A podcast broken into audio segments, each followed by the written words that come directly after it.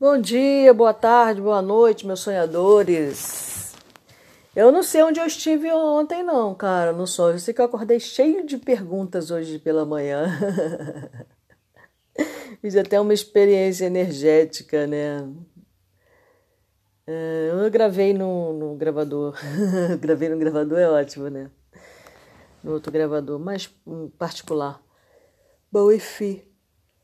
Eu acordei cheio de perguntas sobre os porquês, né? É, sobre o que eu sou, por exemplo.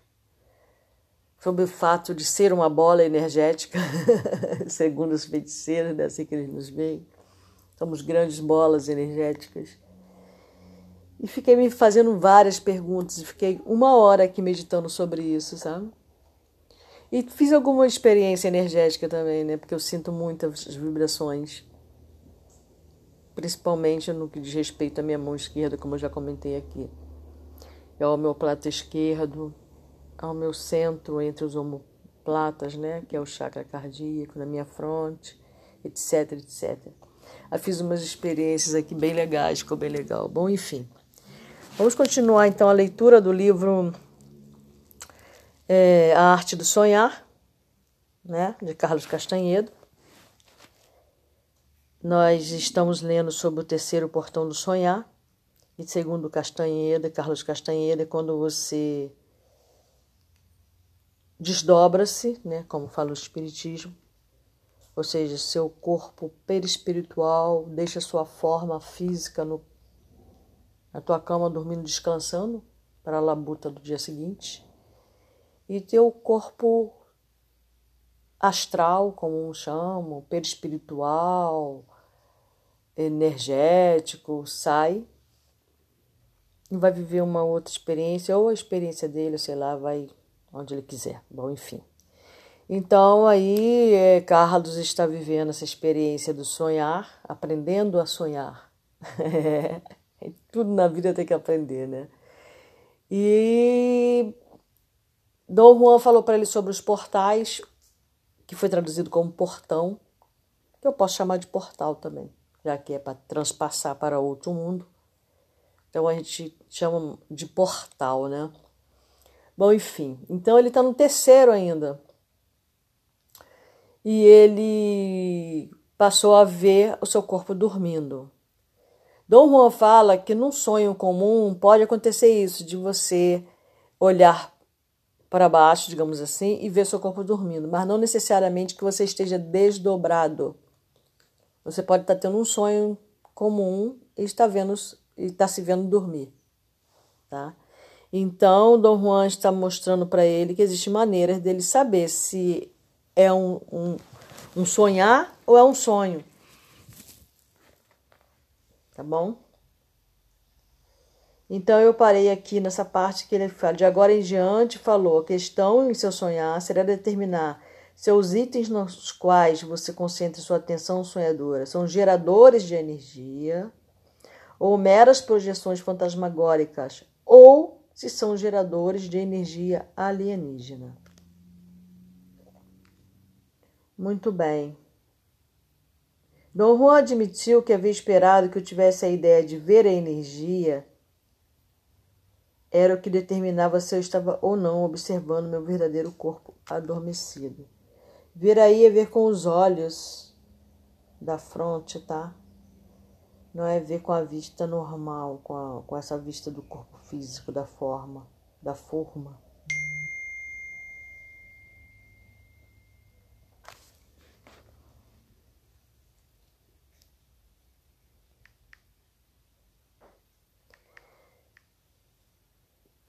Então, é... vamos continuar aí.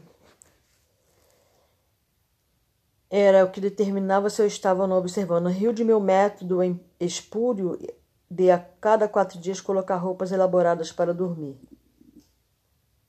Disse que eu tivera na ponta dos dedos toda a informação necessária para deduzir qual era a verdadeira tarefa do terceiro portão do sonhar, ou portal do sonhar, e ter a ideia correta, mas que meu sistema de interpretação me forçara a buscar soluções arquitetadas sem a simplicidade e a objetividade da feitiçaria.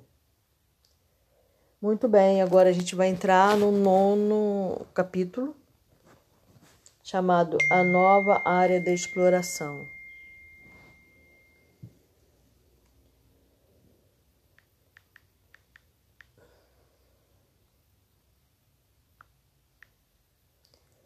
É... Então vamos lá.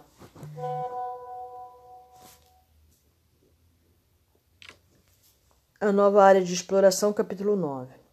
Dom Juan me disse que, para ver durante o sonhar, eu não somente precisaria do intento de ver, mas também teria de colocar o intento em palavras ditas em voz alta. Ele fala muito isso, né?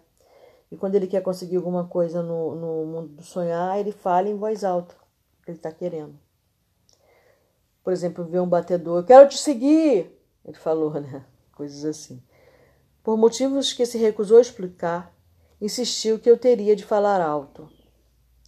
Admitiu, entretanto, que existem outros meios de chegar ao mesmo resultado, mas afirmou que verbalizar o intento é o modo mais simples e direto.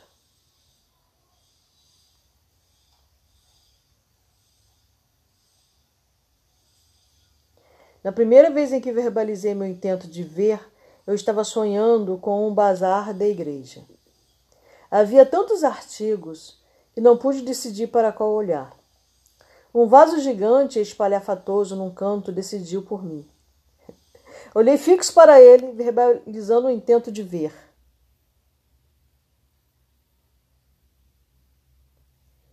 O vaso permaneceu em meu campo de visão por um instante, em seguida passou a ser outro objeto. Olhei para o máximo de coisas que pude naquele sonho. Depois de verbalizar meu intento de ver, cada item que eu escolhera desaparecia ou se transformava em outra coisa, como acontecera todo o tempo durante meus exercícios de sonhar. Finalmente, minha atenção sonhadora se exauriu. Eu acordei tremendamente frustrado, quase com raiva. Durante meses olhei fixo para centenas de itens em meus sonhos. E centenas de vezes verbalizei deliberadamente meu intento de ver, mas nada aconteceu. Cansado de esperar, finalmente tive de perguntar a Dom Juan sobre aquilo. Você precisa ter paciência. Está aprendendo a fazer uma coisa extraordinária. Ele observou quando contei meus fracassos. Você está aprendendo o intento de ver em seus sonhos. Um dia vai precisar, não vai mais precisar verbalizar o intento, poderá desejá-lo em silêncio.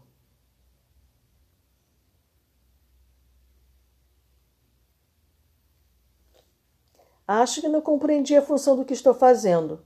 Falei, nada acontece quando eu grito meu intento de ver que isso significa? Significa que até agora seus sonhos foram sonhos comuns. Foram projeções fantasmagóricas, imagens que vivem apenas em sua atenção sonhadora. Ele quis saber o que exatamente acontecia aos itens nos quais eu concentrara o olhar. Falei que eles desapareciam, mudavam de forma ou até mesmo produziam um vórtice que eventualmente mudava meus sonhos.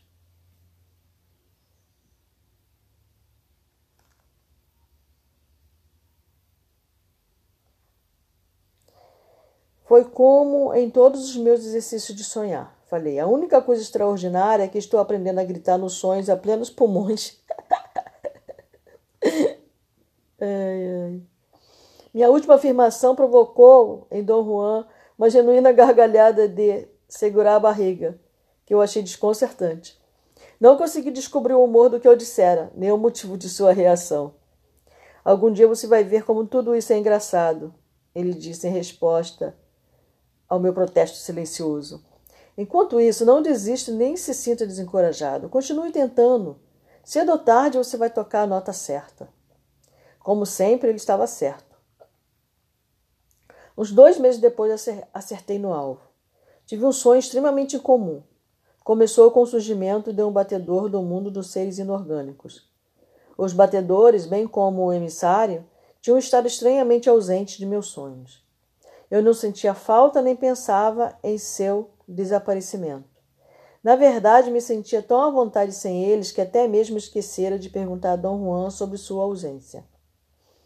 Naquele sonho, o batedor fora, a princípio, um gigantesco topázio amarelo que eu encontrei preso na parte de trás de uma gaveta. Os batedores, eles tomam formas assim estranhas, né? No momento em que verbalizei meu intento de ver, o topázio transformou-se numa bolha de energia crepitante.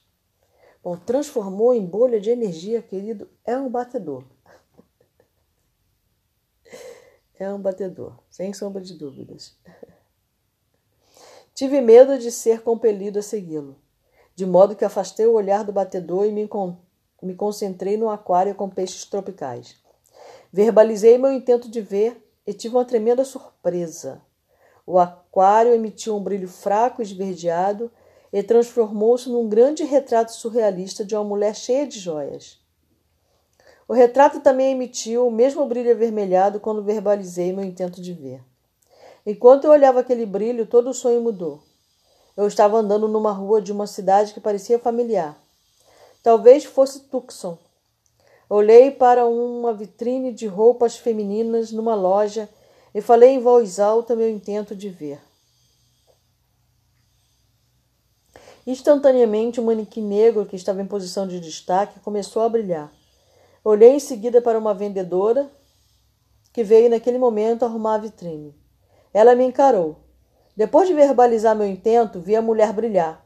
Foi uma coisa tão estupenda que tive medo de que algum detalhe em seu brilho esplendoroso me prendesse. Mas a mulher entrou na loja antes que eu tivesse tempo de focalizar toda a minha atenção. Quis segui-la, mas minha atenção sonhadora foi atraída por um brilho móvel, móvel que veio contra mim, cheio de ódio. Havia desprezo e depravação naquilo. Pulei para trás.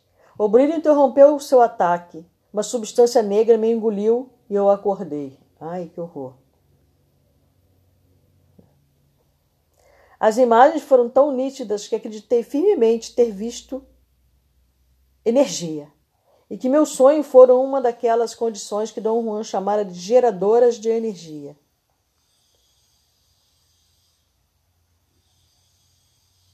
A ideia de que os sonhos podem acontecer na realidade consensual do nosso mundo cotidiano me intrigou, do mesmo modo que me haviam intrigado as imagens do reino dos seres inorgânicos.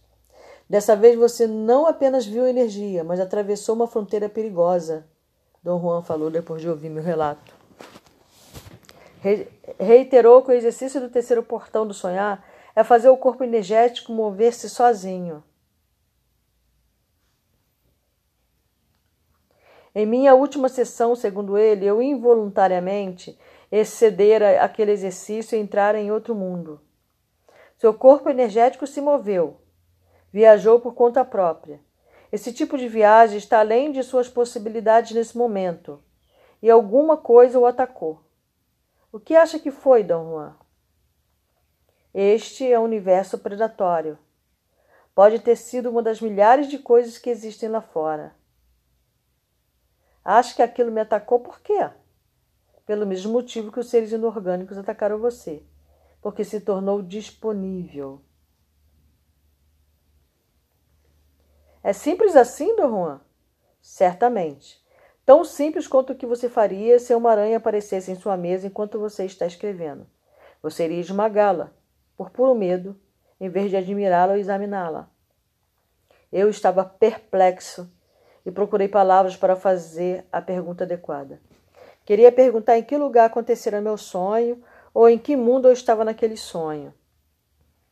Mas essas perguntas não faziam sentido. Eu mesmo podia deduzir.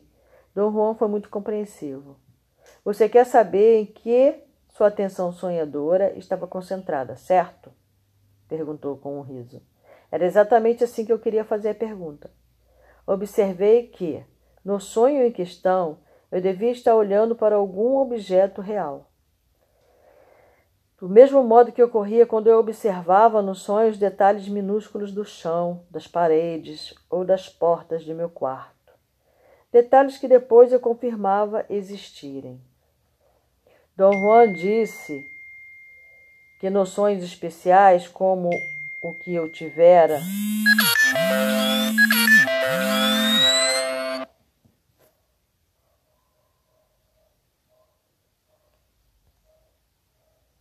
Peraí que eu tô tirando a notificação. Esqueci. É, agora me perdi um pouco. Vamos lá. Era exatamente o que eu queria fazer. É, era exatamente assim que eu queria fazer a pergunta.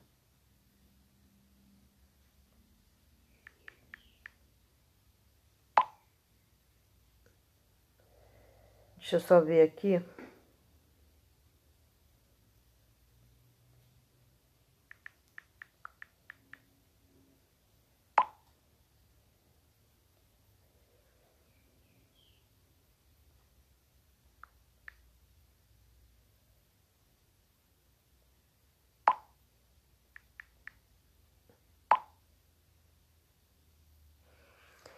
Bom, é, estava respondendo aqui uns chamados no aparelho que eu trabalho, né?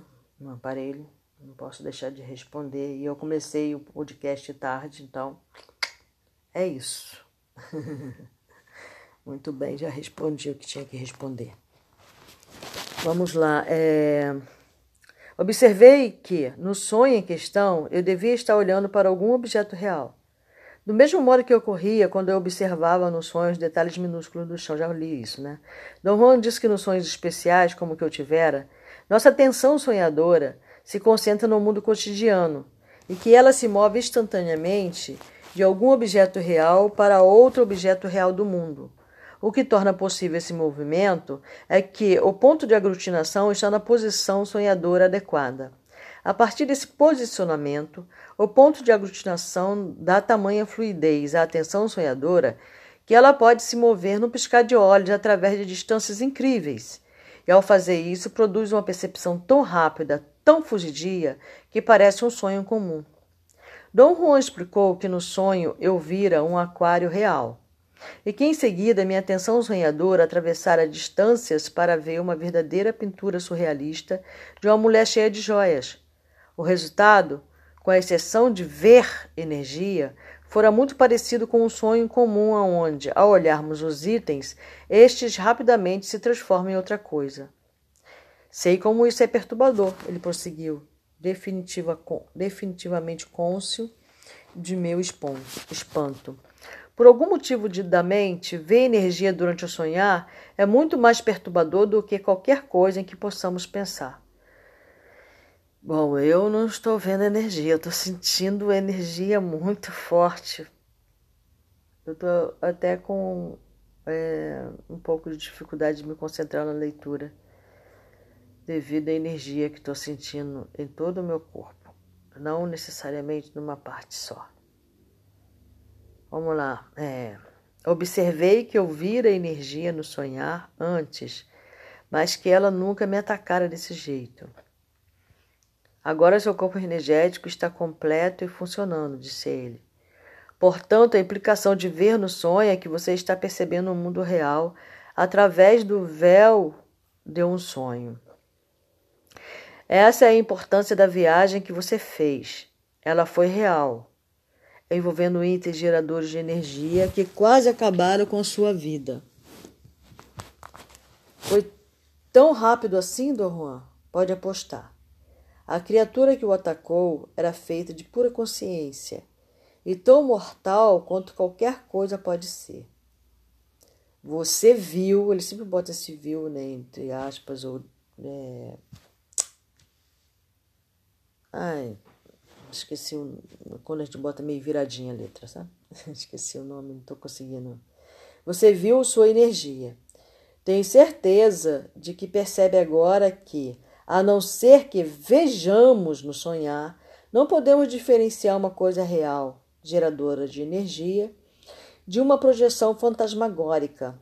Apesar de você ter lutado contra os seres inorgânicos e visto os batedores e os túneis, seu corpo energético não sabe com certeza se eles eram reais, ou seja, geradores de energia. Você tem 99, mas não tem 100% de certeza. Dom Juan insistiu em falar sobre a viagem que eu fizera. Por motivos inexplicáveis, eu estava relutante em abordar o assunto. O que ele estava dizendo produzia uma reação instantânea. Vi-me tentando enfrentar um medo profundo e estranho. Era uma coisa escura e obsessiva, incômoda, visceral.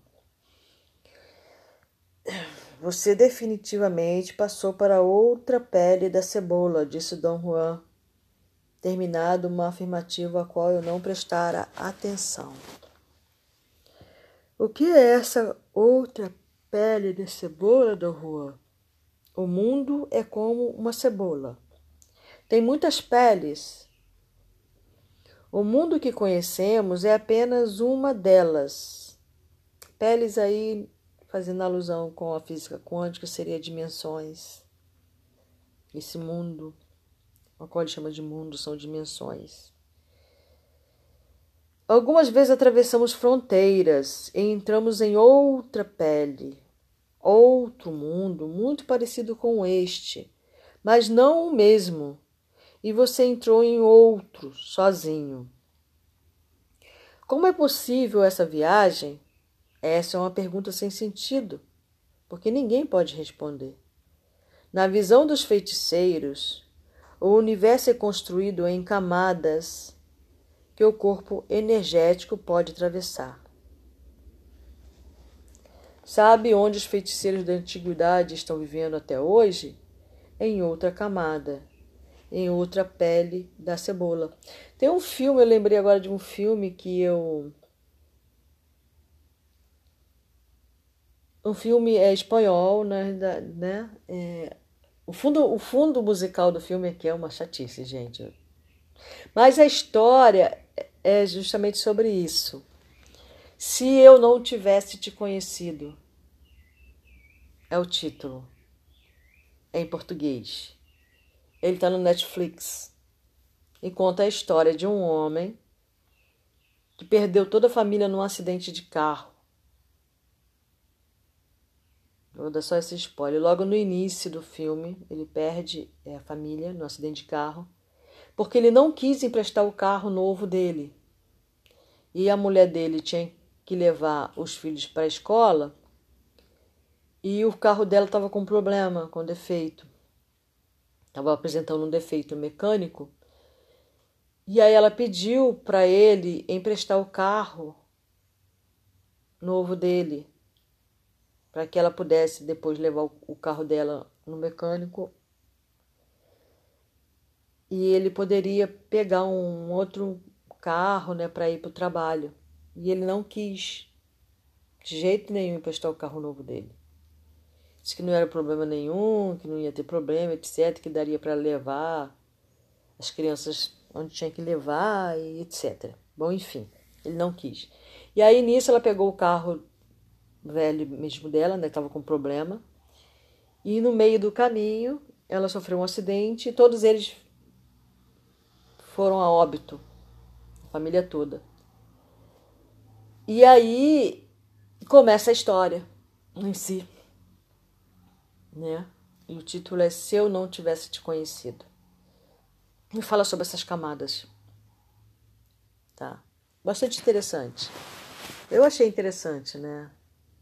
Lógico que são as discre discrepâncias, né, etc. Mas é bastante interessante isso aí. É um filme, como é espanhol, não fez muito sucesso, né? Mas está na Netflix. Dá uma. É uma série, tá? Não é um filme, é uma série. Vamos lá. Para mim é muito difícil aceitar a ideia de uma viagem real, pragmática, feita nos sonhos, Dom Juan. Nós já discutimos exaustivamente esse tópico. Eu estava convicto de que você tinha compreendido que a viagem do corpo energético depende exclusivamente do posicionamento do ponto de aglutinação. Você me contou isso. Eu venho pensando e repensando a respeito. Mesmo assim, dizer que a viagem está no posicionamento do ponto de aglutinação não significa nada para mim. Seu problema é o cinismo. Eu era exatamente igual. O cinismo não permite que façamos mudanças drásticas na compreensão que temos do mundo. Ele também nos força a sentir que estamos sempre certos. Vamos ver o que significa a mesma palavra cinismo? Então, é um substantivo masculino, filosofia dos cínicos, né? Eu lembro que tem essa filosofia dos cínicos. Em sentido figurado, significa descaro, impudência. Vamos lá. Então, o cinismo não permite que façamos mudanças drásticas na compreensão que temos do mundo.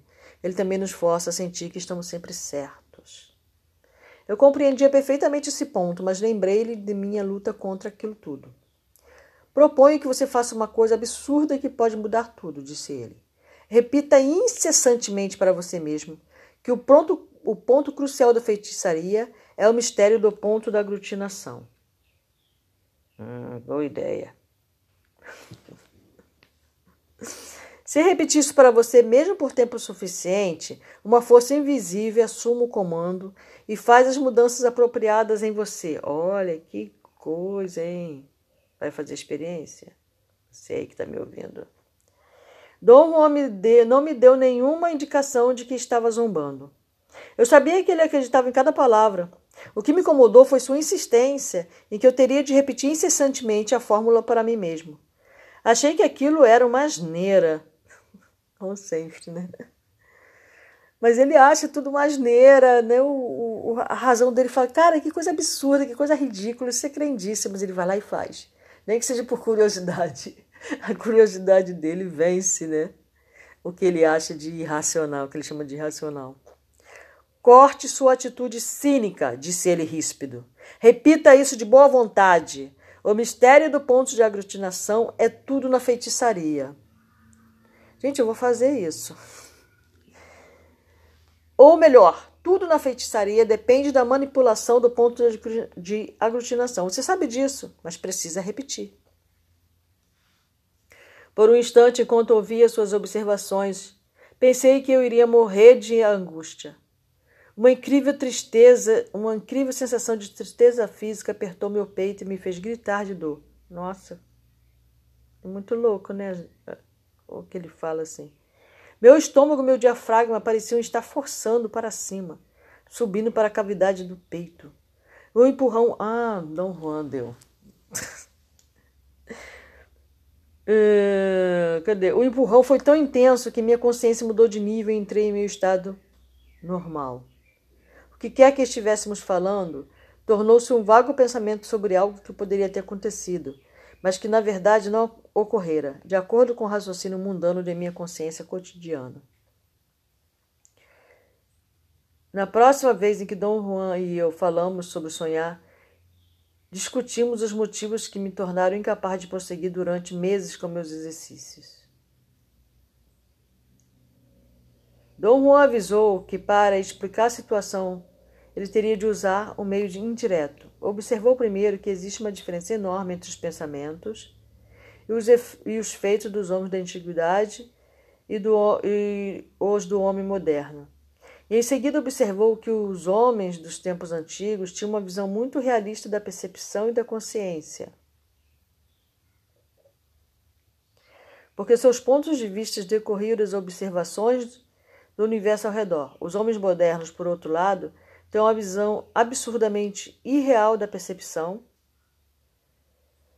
e da consciência, porque seus pontos de vista decorrem de sua observação de ordem social e de suas relações com ela. Ele já falou isso logo no início, ele fala sobre esse ponto de vista decorrente da ordem social. Bom, ali, eh, por que está dizendo isso? Perguntei. Porque você é um homem moderno envolvido com os pontos de vista e observações dos homens da antiguidade. Nem essas visões, nem as observações são familiares para você. Gente, eu vou terminar por aqui. É, não estou conseguindo mais ler, não. Tá difícil. Bom, é, ele falou sobre aquele movimento ali, né? É, ele não explicou, ele mudou, né? Parece a tradução, porque isso é uma tradução, né? a gente estava num assunto e de repente a gente entrou no outro, né? Me deu essa impressão. É, Dom Juan costuma dar uns solavancos nele, assim, que ele tem aquela sensação de dor mesmo. Dá um, um, um soco mesmo. É, é, um soco mesmo. Às vezes na, aqui na parte do, do pescoço, ele às vezes dá um soco. E no peito dele também, às vezes ele dá um soco. Algumas vezes Dom Juan fez isso com ele. Provavelmente foi isso que aconteceu e parece que a leitura ficou meio que inexplicada, né? Tá bom, então é isso. Eu vou parar tá bom? Hoje eu tô entrei num, num campo energético muito forte. Eu vou parar por aqui a leitura. Então, bons sonhos. Uma ótima. Hoje é sexta ou quinta? Eu nem sei. Tô meio perdi. É quinta. Hoje é quinta-feira, né? Então é isso.